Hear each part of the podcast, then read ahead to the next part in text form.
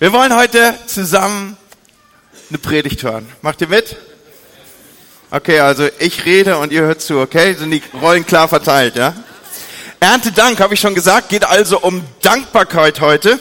Es geht ums Danken und nicht darum, jetzt am Ende dann irgendwie mehr zu wissen über das Danken, sondern eigentlich zielt jede Predigt auf eine Veränderung ab, auf eine Herzensveränderung, auf die Veränderung unseres Mindsettings, dass wir dass wir anders verändert rausgehen aus dem Gottesdienst, als wir reingekommen sind. Und so wünsche ich mir, dass wir unsere Sichtweisen verändern, dass sich daraus resultieren vielleicht auch Beziehungen verändern. Jemand sagte mal, Dankbarkeit ist wie ein schlafender Riese. Wenn er aufsteht, verändert sich alles. Okay, wecken wir ihn auf, ja? Also sprich deinem Nachbarn mal zu, wecken wir ihn auf. Und äh, damit könnt ihr euch auch gegenseitig meinen jetzt. Es geht also um die Sichtweise. Es liegt an uns, ob wir dankbar oder unzufrieden sind. Dankbarkeit ist mehr als so ein psychologischer Trick, Leute. Also es ist ja nun wissenschaftlich bewiesen, dass es dankbaren Leuten wirklich besser geht. Aber wir dürfen das nicht zu so einer Art Trick verkommen lassen oder so irgendwie daraus so eine Methode machen, sondern wir wollen mal tiefer eintauchen an diesem Morgen. Ich möchte mit euch nämlich ein, zwei schwere Herausforderungen und Aufforderungen anschauen, die erstmal so gar nicht einfach zu verarbeiten sind, die hier und dort vielleicht nicht mal Sinn machen. Ich denke zum Beispiel an diese schwere Aufforderung von Paulus, die wir im Epheserbrief finden. Dort im Kapitel 5, Vers 20 steht, dankt Gott dem Vater zu jeder Zeit für alles. Wollen wir das mal zusammen aufsagen? Dankt Gott dem Vater zu jeder Zeit für alles.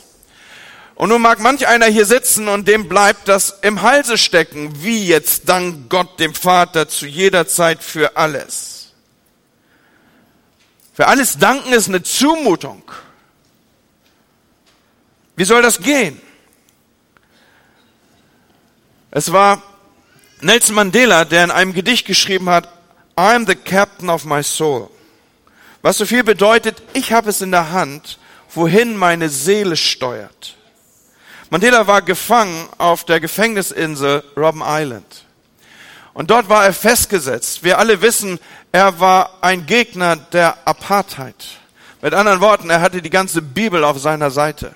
Er stand für Rechte ein. Er stand dafür ein, dass vor Gott kein Ansehen der Person, noch Rasse, noch Geschlecht ist. Er war ein Kämpfer für das Gute und doch war er festgesetzt. Aber mit dieser Einstellung blieb er der Handelnde, auch wenn er unschuldig im Gefängnis war. Er blieb der Handelnde trotz widriger Umstände. Er ließ sein Äußeres beziehungsweise sein Innenleben nicht durch sein Äußeres bestimmen. Er war der Navigator seiner Seele. Und ich will uns das aufrufen, ich möchte uns das sagen, ob wir dankbar sind oder im Jammertal sitzen, ob wir unzufrieden sind oder zufrieden sind, es ist unsere Koordination. Es ist unsere Navigation. Es kommt darauf an, wie wir uns in diesen Umständen sehen und beschreiben. Lass uns ein paar gedankliche Experimente machen. Ich nehme dich dazu mit auf eine kleine Reise. Ich bin dankbar, so darfst du mit mir sprechen, für die Steuern, die ich zahle. Ja, ist doch richtig still geworden gerade. Also ich bin dankbar für die Steuern, die ich zahle, weil das bedeutet, dass ich Arbeit habe. Ja, da habe ich euch wieder, ne? So. Weil das bedeutet, dass ich Arbeit habe. Ich bin dankbar für zu enge Kleidung. Weil das bedeutet, dass ich mehr zu essen habe, als ich brauche. Ich bin dankbar für Fenster, die geputzt werden müssen, weil das bedeutet, dass ich ein Zuhause habe. Ich bin dankbar für Beschwerden über Mutti Merkel, weil das bedeutet, dass ich an dem Recht auf freie Meinungsäußerung partizipiere. Ich bin dankbar für die Parklücke ganz am Ende des Parkraums. Gestern war ich beim Dodenhof und ich habe den drittletzten Parkplatz bekommen in der ganzen Reihe. Das ist für mich sehr ungewöhnlich. Also nicht, dass ich diesen Platz kriege, sondern dass ich, dass ich das cool finde. Weil normalerweise kurve ich so lange rum und mein Gebet ist dann immer, kennt, kennt ihr Parkplatzgebete? Kennt ihr auch, ne? Okay, Herr, Jetzt beweis mir deine Liebe. ja, aber gestern war es der drittletzte hinter so einem Range Rover. Und der Weg war weit zur Tür. Aber ich bin dankbar für die Parklücke am äußersten Ende des Parkplatzes, weil das bedeutet, ich darf mich zu den Benutzern eines Autos rechnen. Ich bin dankbar für Leute, die schief in der Kirche singen, weil das bedeutet, dass ich ein Gehör habe und das hören kann. Ich bin dankbar für Wäsche und Bügelberge, weil das bedeutet, ich habe Kleidung. Ich bin dankbar für Müdigkeit und schmerzende Muskeln, weil das bedeutet, ich kann durchhalten. Ich bin dankbar für den Wecker, der mich weckt am Morgen, weil das bedeutet, ich lebe noch. Und jeder von uns könnte hier seine Geschichte weiterschreiben. Es ist übrigens eine der Übungen, die wir miteinander ausgehen von diesem Sonntag hier für die nächsten Wochen lernen wollen und wo wir uns drin üben wollen. Du bist der Captain deiner Seele. Du navigierst deine Seele. Du entscheidest, wohin sie steuert, ob in die Undankbarkeit, in die Bitterkeit, in die Unzufriedenheit oder in die Dankbarkeit. Es geht also heute Morgen um den Dank, ausgelöst durch Erntedank.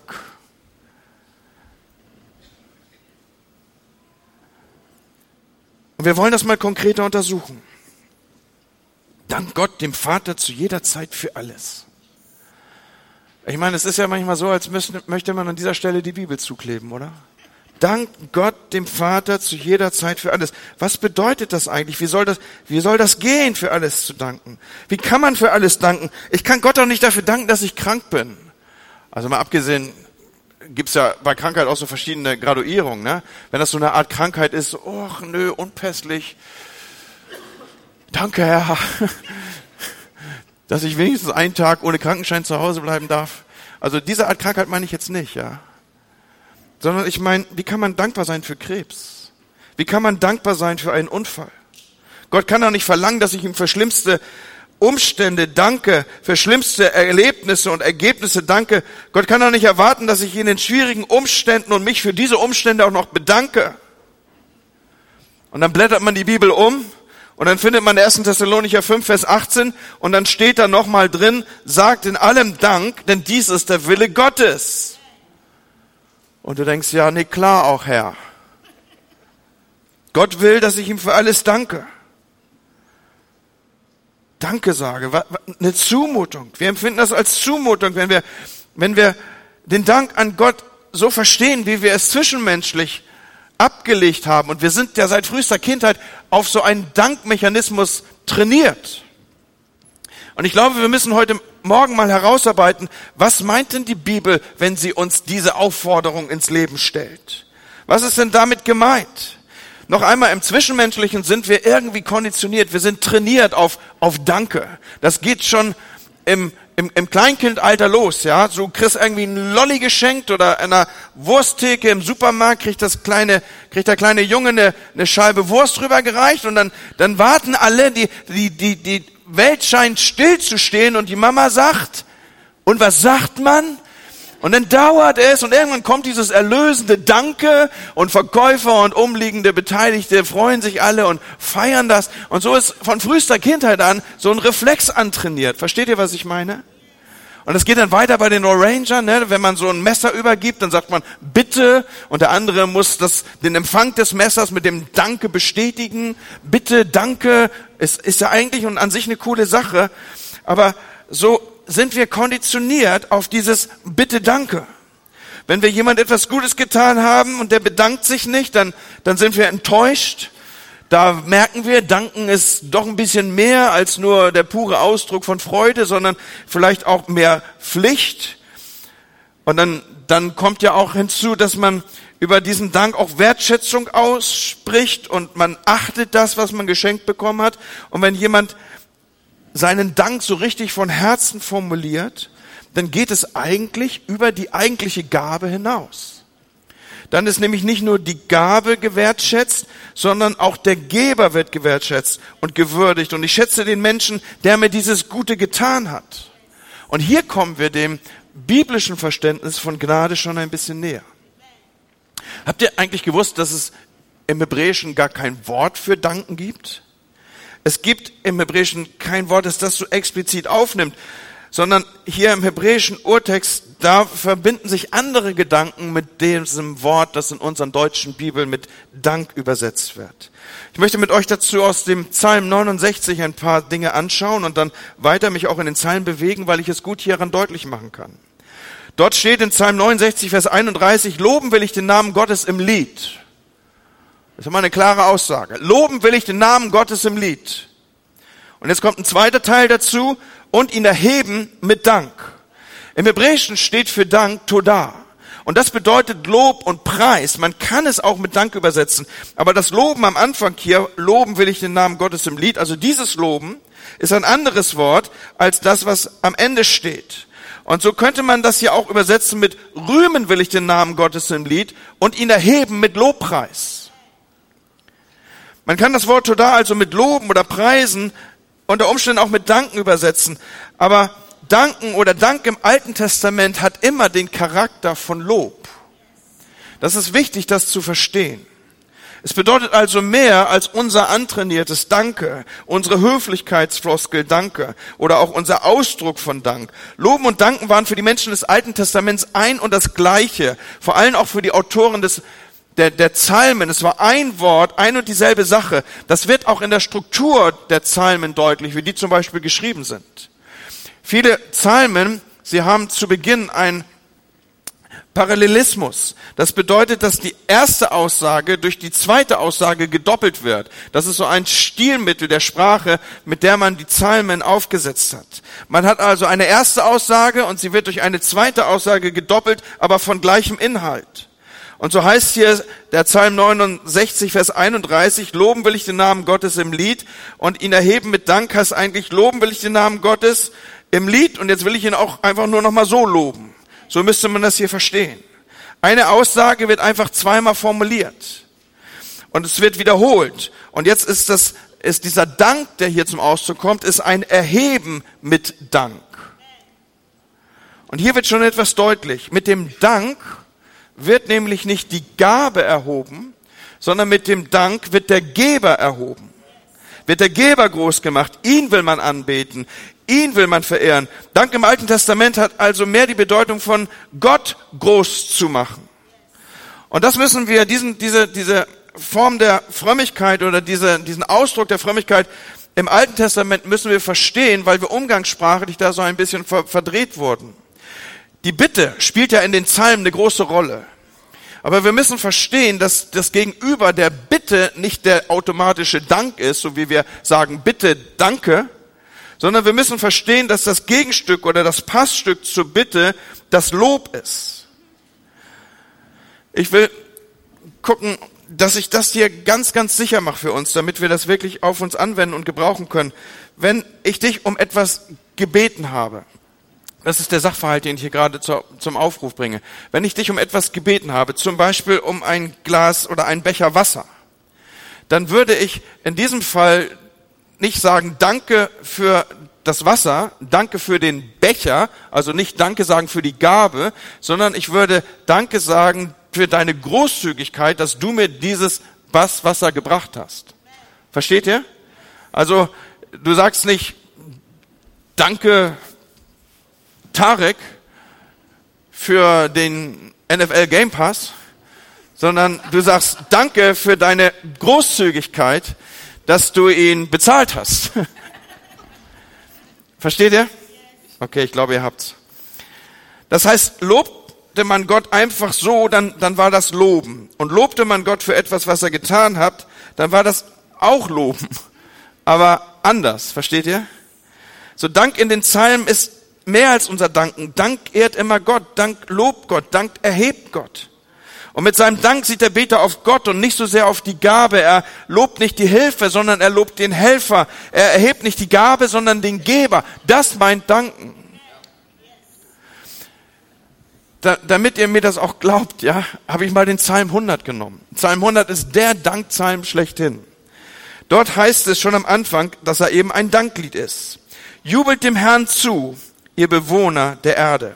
Stellt euch freudig in seinen Dienst. Kommt zu ihm mit lauter Jauchzen. Denkt daran, der Herr allein ist Gott. Er hat uns geschaffen und ihm gehören wir. Sein Volk sind wir. Er sorgt für uns wie ein Hirt für seine Herde. Geht durch die Tempeltore mit einem Danklied. Betretet den Festplatz mit Lobgesang. Preist ihn. Dankt ihn für seine Taten. Denn der Herr ist gut zu uns. Seine Liebe hört niemals auf. Von einer Generation zur anderen bleibt er treu. Lass uns das eben Gelernte hier mal anwenden und schauen, ob das so stimmt. Erstmal wird hier nämlich deutlich, das, was wir eben schon festgestellt haben, es geht beim Danken um Gott und nicht um die Gabe. Jubelt dem Herrn zu, so fängt dieses Danklied an. Jubelt dem Herrn zu, nicht seinen Gaben. Wir sind es ja gewohnt, uns über die Gaben zu freuen und darüber zu jubeln. Aber hier ist der Fokus von Dankbarkeit der Geber. Wir sollen uns über den freuen, der gibt und nicht so sehr über die Gabe. Wer Gott dankt, der bedankt sich nicht für seine Hilfe, sondern der bedankt sich dafür, dass Gott ist, wie er ist. Darauf richtet sich, das ist der Fokus von Dankbarkeit. Ich danke Gott, dass du bist, wie du bist. In Vers 5 lesen wir dann, Herr, du bist gut. Deine Liebe hört niemals auf. Von einer Generation zur anderen bleibst du treu. Und jetzt kommen wir auf Vers 2. Stellt euch freudig in seinen Dienst. Gott will also nicht irgendwie ein artig abgenicktes Danke, sondern Dankbarkeit vor diesem Hintergrund betrachtet, hat etwas mit meinem ganzen Selbst zu tun. Ich stelle mich Gott holistisch zur Verfügung in ganzer Art und Weise. Er darf über mich verfügen. Mein Leben ist in seinen Händen. Ich gehöre ihm. Er hat mich geschaffen. Er sind sein Volk zu seiner Ehre. Und das erkennen wir dann auch an Vers 3. Erkennt, dass der Herr Gott ist. So danken meint also auch, Gott anzuerkennen als das, was er ist. Und hier ist die eigentliche Ursünde des Menschen, ja, dass Gott nicht als Gott anerkannt wird. Paulus beschreibt es im Römerbrief so. Obwohl sie von Gott wussten, haben sie ihn nicht als Gott gepriesen, noch ihm gedankt. Und nochmal im Hinterkopf, hier heißt es eigentlich ihn gerühmt, ihn gelobt sondern sind dem Nichtigen verfallen in ihren Gedanken und ihr unverständiges Herz ist verfinstert. So die einzig angemessene Reaktion der Schöpfung in Bezug auf seinen Schöpfer ist, dass sie ihn rühmt und ihm dankt. Und das ist mehr als ein höfliches Dankesagen, das ist eine Grundhaltung, die den Schöpfer im Blick hat.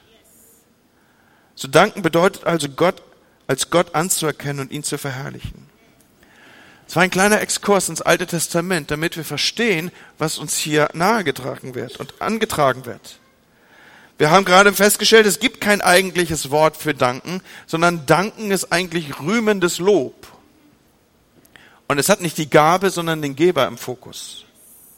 Es geht we weniger um die erfahrene Hilfe als um den Helfer selbst. Es bedeutet, Gott anzuerkennen als das, was er ist. Vor diesem Hintergrund muss man die Aufforderung von Paulus verstehen, Leute. Paulus war zutiefst im jüdischen Denken verankert. Er war zutiefst in der Umgebung des Alten Testaments zu Hause. Dank Gott dem Vater zu jeder Zeit für alles, sagt Dank in allem, denn dies ist der Wille Gottes. Mit dem gewöhnlichen Verständnis, mit unserem reflexartigen Verständnis von Dankbarkeit führt uns das in, das äh, äh, drive uns crazy, wie heißt denn das auf Deutsch? Das macht uns verrückt. Versteht ihr? So, das kriegen wir nicht, das kriegen wir nicht gewechselt. Das ist eine Zumutung.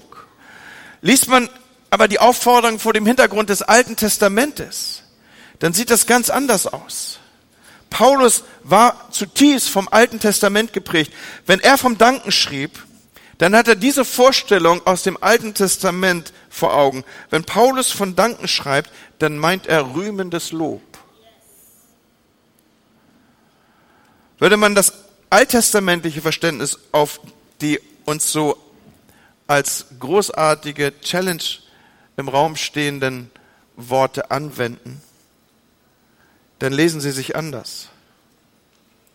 Dann steht hier, lobt Gott dem Vater zu jeder Zeit für alles. Merkt ihr den Unterschied? Sagt ihm allen Lob, denn dies ist der Wille Gottes. Gott in jeder Situation das Lob zu geben, das ihm gehört, das ist schon anders, als ihn zu danken für Umstände, die einem nicht gefallen. Ich kann nicht beten, danke Gott für diese miserable Situation. Ich kann auch nicht beten, Vater, ich danke dir für meine Krankheit. Ich danke dir für diesen tödlichen Unfall. Das wäre gaga, oder? Aber ich kann beten, Vater, ich bete dich an, weil du Gott bist und Herr über jede Situation. Das kann man beten. Und so ist diese Aufforderung zu verstehen. Für alles danken, auch für das Schwere im Leben, das geht nur durch rühmendes Lob, durch Anbetung, Leute. Hiob hat uns das vorgemacht. Er hat alles verloren. Er hat seine ganze Familie verloren, seine Töchter verloren. Lesen wir an irgendeiner Stelle, dass Hiob sich hinsetzt und sagt, danke Herr Jesus oder lieber Gott oder Vater im Himmel oder was auch immer, danke Gott, dass ich meine Kinder verloren habe. Also wer so betet, dem würde ich sagen, lass mal ein bisschen charismatische Luft raus, ja. Erde dich mal wieder. Das ist Gaga so zu beten. Du kannst Gott nicht für den Unfall danken. Du kannst Gott nicht für was auch immer danken. Versteht ihr? Aber wie macht hier uns, uns, hier macht uns das vor? Nachdem er alles verloren hat, sagt er, der Herr hat's gegeben, der Herr hat's genommen. Und trotzdem sei der Name des Herrn gelobt. Versteht, versteht ihr, hier betet nicht, danke Herr, dass ich meine Kinder verloren habe. So kann man nicht beten, aber es ist möglich, zu beten, Herr, du hast es mir gegeben und du hast es mir genommen. Und ich bete dich an, weil du bist immer noch Herr. Mein Leben liegt in deiner Hand. Und damit stellen wir uns unter Gottes Hand. Auch wenn wir sein Handeln nicht verstehen. Ich kann nicht für alles danken, aber ich kann ihn über alle schwierigen Umstände erheben. Und ich kann sagen, ich rühme dich. Weil du bist gleich, Herr. Du bist immer noch der gleiche. Das ist Danken im Sinne des Alten Testamentes. Gott, du bist Herr der Lage, du bist mächtig, dir, dir gehört mein Leben. So und in diesem Verständnis spricht uns Paulus diese Aufforderung zu. In diesem Verständnis betet auch Paulus.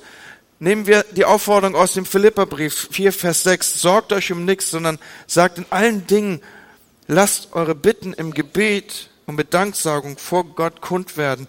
Natürlich sollen wir bitten, wir sollen sogar flehen, aber, aber wir dürfen diese Perspektive haben. Gott steht über jeder Situation. Und man kann beobachten, dann auch im Neuen Testament, dass Paulus dieses tiefe Verständnis, das er aus dem Alten Testament mitbringt, auch lebt. Er setzt das um, zu dem er uns hier auffordert. Paulus hat nicht nur geschrieben, dank Gott dem Vater zu jeder Zeit für alles, sondern er hat es auch gelebt. Da gibt es diese Geschichte in Apostelgeschichte 16. Paulus ist auf einem Missionstrip. Das war seine Berufung. Er ist also im Zentrum seiner Berufung. Er ist im Zentrum von Gottes Willen. Und jetzt kommen sie hier und werden mit Silas zusammen wegen falscher Anschuldigung ins Gefängnis geworfen. Die Missionsarbeit in Philippi kommt ganz abrupt zum Stillstand. Alles hatte doch so hoffnungsvoll begonnen. Lydia und ihr ganzes Haus ließen sich taufen, eine Hausgemeinde war entstanden und dann kommt es zu diesem Zwischenfall, dass da diese Sklave mit dem Wahrsagergeist geheilt wird. Und statt dass die Besitzer der Sklavin darüber dankbar sind und sich irgendwie freudig erzeigen, sind sie stinksauer, weil ihnen jetzt die Einnahmequelle kaputt gegangen ist. Sie haben mit ihr Geld verdient und die ist jetzt zunichte geworden, weil sie eben nicht mehr aus dieser finsteren Quelle schöpft und aufgebracht. Gehen sie gegen Paulus und Silas vor, sie stacheln das ganze Volk an. Und nun sitzen sie wegen falschen Beschuldigungen im Gefängnis. Die Volksmenge ist aufgebracht. Sie werden öffentlich ausgepeitscht und dann ins Gefängnis geworfen. Das Ende der Mission in Philippi und schwer misshandelt und eingesperrt und in diesem Block sitzend, die Bevölkerung gegen sich, sitzen sie in der Zelle und dann heißt es, gegen Mitternacht beteten sie und lobten Gott. Und Paulus und Silas haben nicht gebetet, danke Jesus für jeden Schlag. Danke Jesus, dass ich mal so unbequem sitzen darf. Danke Jesus für all die Schmerzen. Nochmal Leute, das, so zu beten ist gaga. So hat Paulus nicht gebetet. Aber danken als Lob von, an, als Ausdruck von Lob und Anbetung. Das kann er tun in dieser Lage. Er kann sagen, Vater, ich erhebe dich. Du bist der Herr und Gott und du bist groß und du bist mächtig. Du bist nicht limitiert. Du bist der Herr auch in dieser Lage. Wir verstehen es nicht, Gott. Es fühlt sich auch nicht gut an, Gott. Es tut auch weh, Gott. Und wir haben doch nur das Beste gewollt, Gott, aber wir sind in deiner Hand und du baust deine Gemeinde, Herr. Was passiert, wenn wir so danken? Wir heben den Geber und wir haben den Geber im Blick und nicht die Gabe. Schau mal, wenn wir, wenn wir beim Danken immer nur auf die Gabe schauen, dann, dann ist die Gleichung sehr verkürzt. Keine Gabe, kein Dank. Versteht ihr? Keine Gabe, kein Dank. Aber wenn wir den Blick auf den Geber richten, der bleibt immer gleich. Der ist unveränderlich. Dann ist mein Dank nicht abhängig von der Situation, sondern ich erhebe ihn, ich erhebe den Geber über jede Form der Gabe. Und dann kann ich auch anbeten, auch wenn ich Dinge nur schwer annehmen kann. Und selbst das, so sagt die Bibel, passiert nicht von jetzt auf gleich. Das ist ein Wachstumsprozess. Und zu diesem möchten wir euch in den nächsten Wochen einladen. Im Kolosserbrief ist mir aufgefallen, dass Dankbarkeit die Folge geistlichen Wachstums ist. Das ist immer schwierig, ne, wenn so Kausalketten da sind, ja, wenn das, wenn, wenn, wenn geistliche Reife, geistliches Wachstum Dankbarkeit auslöst, weil, weil dann kann man immer so einen Selbsttest machen. Also wenn du mehr so der Nörgler bist, dann könnte es sein, dass da noch viel Luft nach oben in Bezug auf dein geistliches Wachstum ist. Wenn du eher das Schlechte siehst als das Gute, dann könnte es sein, dass da noch ein bisschen Luft ist in Bezug auf dein geistliches Wachstum. Man kann da so einen Selbsttest machen. Wenn du also voller Dankbarkeit äh, auf all diese Sachen in deinem Schrank schaust, die du gerade im Moment nicht anziehst, weil die kleinen Kalorien das über Nacht wieder enger genäht haben.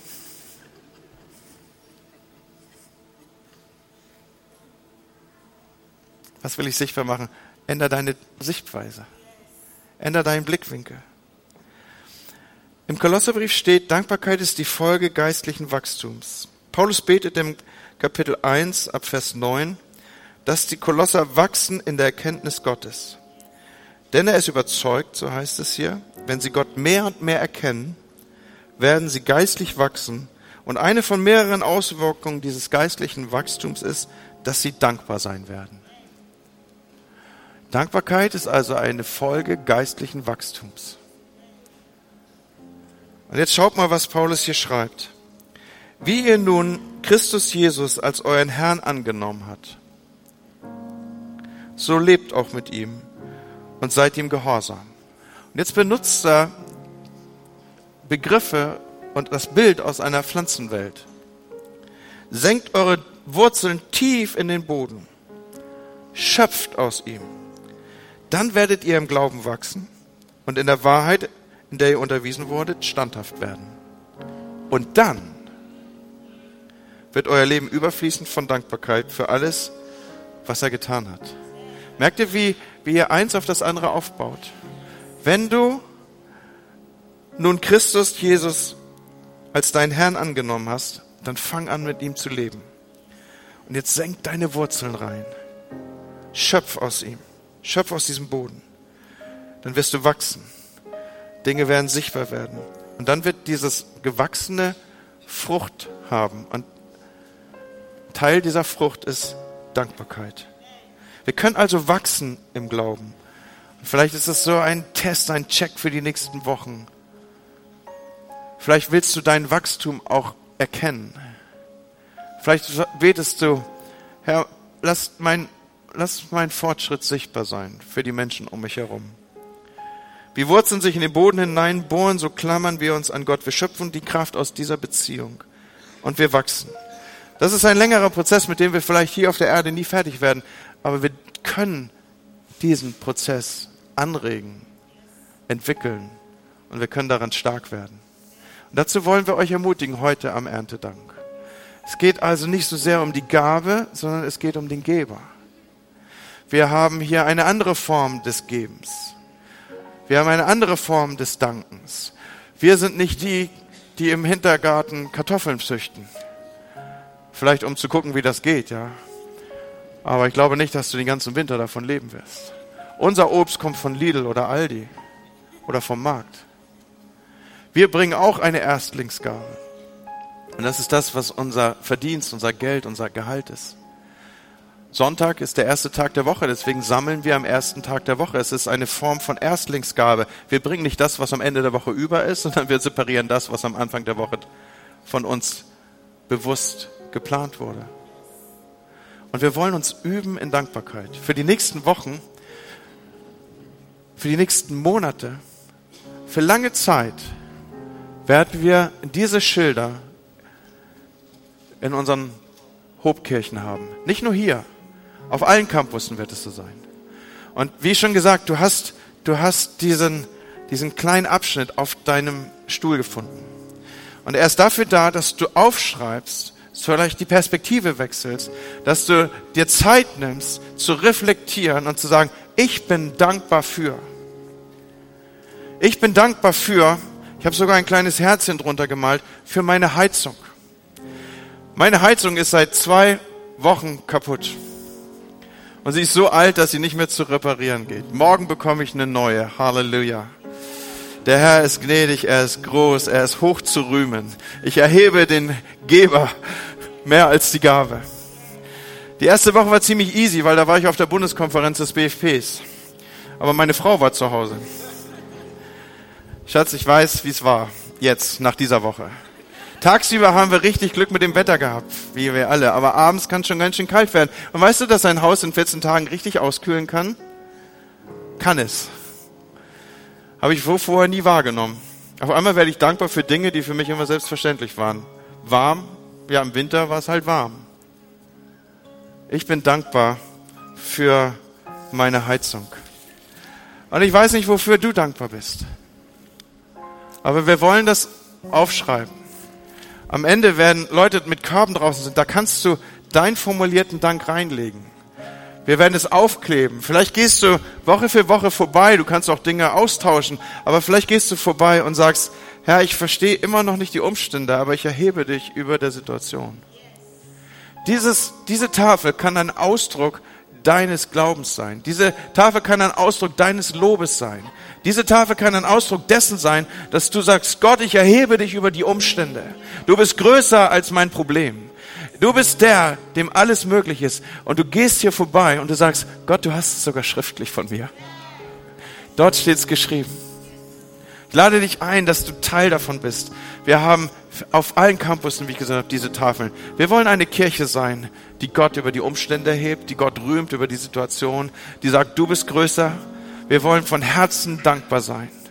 Rühmen will ich dich mit meinem Dank und singen will ich dir dein Lob. Wir bringen ihm nicht das, was wir empfinden. Wir bringen ihm immer das, was ihm gehört, Leute.